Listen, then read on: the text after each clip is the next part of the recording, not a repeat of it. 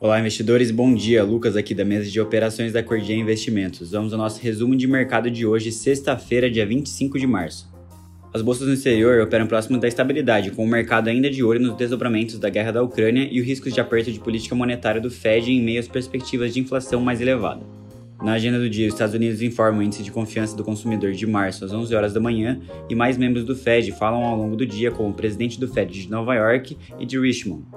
No pré-mercado global, os mercados operam estáveis, com S&P 500 futuros subindo 0,1%, na zona do euro, Eurostox opera em leve alta de 0,8%, em Xangai, na China, a bolsa fechou em queda de 1,2% e de Nikkei em Tóquio fechou com ganho de 0,1%.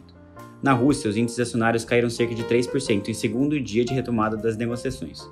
Entrando aqui em commodities, o petróleo Brent recua próximo de 1% ao nível dos 117 dólares o barril e o minério de ferro avança enquanto o Bitcoin também opera no positivo hoje, de 1,4%, sendo negociado próximo da faixa dos 44.600 dólares.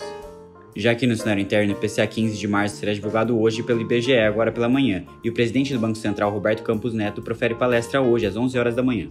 Lembrando que ontem, com a declaração de Campos Neto com a alta da Selic em junho não é o mais provável, derrubou os juros futuros e deu um gás no Ibovespa, que registrou seu sétimo pregão consecutivo de ganhos, aos 119 mil pontos.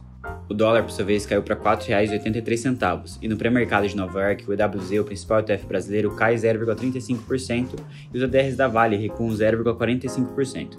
No noticiário corporativo, falando de alguns resultados de ontem, a Cogna divulgou que reverteu o prejuízo para lucro de 65 milhões de reais, enquanto a Sabesp teve um lucro de 567 milhões de reais no quarto trimestre de 2021, representando uma queda de 31,7% e a Ser Educacional teve um lucro de 3,5 bilhões de reais, mas representa uma queda de 97,1% comparado ano a ano.